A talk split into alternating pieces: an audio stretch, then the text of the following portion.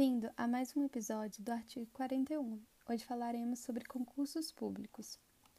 O concurso público é o processo de seleção de candidatos a um cargo no serviço público. É uma forma de ingresso à máquina estatal. Esse é um procedimento impessoal que garante a igualdade de oportunidade a todos. Esse tema é de muita relevância, uma vez que os servidores influenciam a implementação de políticas públicas e a execução de serviços públicos, tanto direta quanto indiretamente. Em cargos altos, ele pode tomar decisões que afetam formalmente como a política vai se desenrolar ao longo do tempo.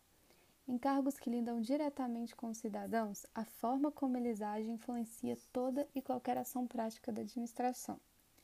A gente tem um exemplo prático disso na polícia. É bastante óbvio que as políticas e os serviços não são desenhados pelo governo com a intenção de intervir violentamente e de forma irregular na sociedade, mas a forma de agir de diversos policiais pode tornar a ação da polícia violenta e agressiva para com a sociedade.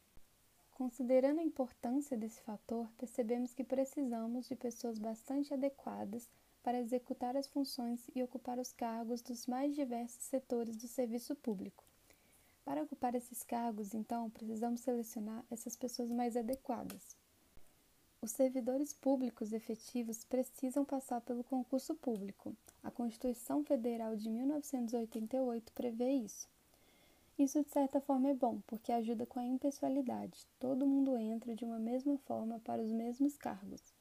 Os concursos públicos têm prazo de validade de dois anos após homologados, prorrogáveis por mais dois anos. Independentemente da importância, processos de seleção custam dinheiro, custam tempo e custam organização. Nesse sentido, temos as falhas humanas em relação ao cálculo do número de novos servidores necessários. Entre outros fatores, fazem com que ter um prazo razoável para convocar o candidato seja interessante por criar o chamado cadastro de reserva. Mas precisamos lembrar aqui que estar no cadastro de reserva não necessariamente significa que haverá qualquer nomeação. Em raríssimos casos, é possível que o número mínimo de candidatos especificado no edital não seja nomeado. Esses casos são muito raros que precisam preencher requisitos bastante rígidos. Então, podemos dizer que só não é nomeado esse número mínimo quando é basicamente impossível nomear esses concursados dentro do prazo previsto. Em relação à seleção, precisamos mensurar o quanto o indivíduo é adequado para o cargo e suas funções. Precisamos mensurar as habilidades e características pessoais adequadas para a função, que são os fatores de seleção. A maioria dos concursos atualmente utiliza provas de múltipla escolha, questões abertas e redações. Isso é eficiente para mensurar algumas coisas de maneira significativa, como a memória conceitual, que é referente a fatos específicos, a matérias específicas, como direito, por exemplo, a habilidade quantitativa, que é a capacidade de interpretação de dados numéricos, e a habilidade verbal, que é a capacidade de reproduzir a linguagem verbal. Mas os concursos públicos falham em outros sentidos importantíssimos, como a dedicação, incluindo a disposição a tomar iniciativa e assumir responsabilidades a criatividade, que é importante para resolver problemas e melhorar processos e procedimentos. A honestidade, que é importante porque é imprescindível para um Estado que seus integrantes não sejam corruptos. A visão, que é a capacidade de ler o ambiente para tomar decisões estratégicas. A imparcialidade, que é necessária para promover o interesse coletivo, não individual.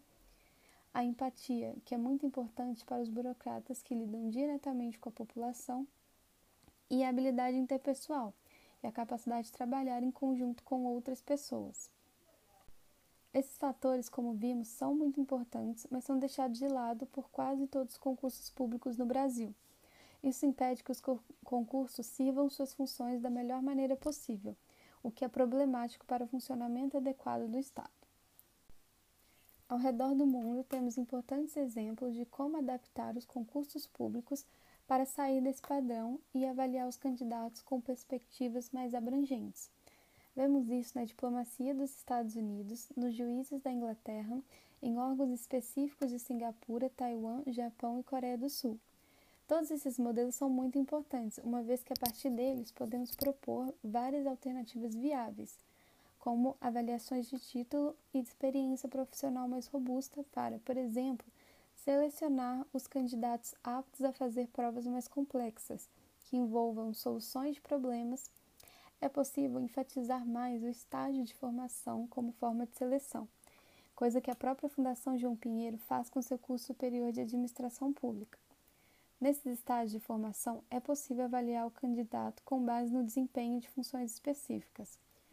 Além disso, seria interessante criar regularmente vagas de contratação temporária para permitir que futuros candidatos a concurso possam ganhar experiência com o serviço diretamente, sendo que isso pode até ser utilizado para lidar com momentos específicos em que a demanda por serviços públicos cresce demais, como agora durante a pandemia do novo coronavírus.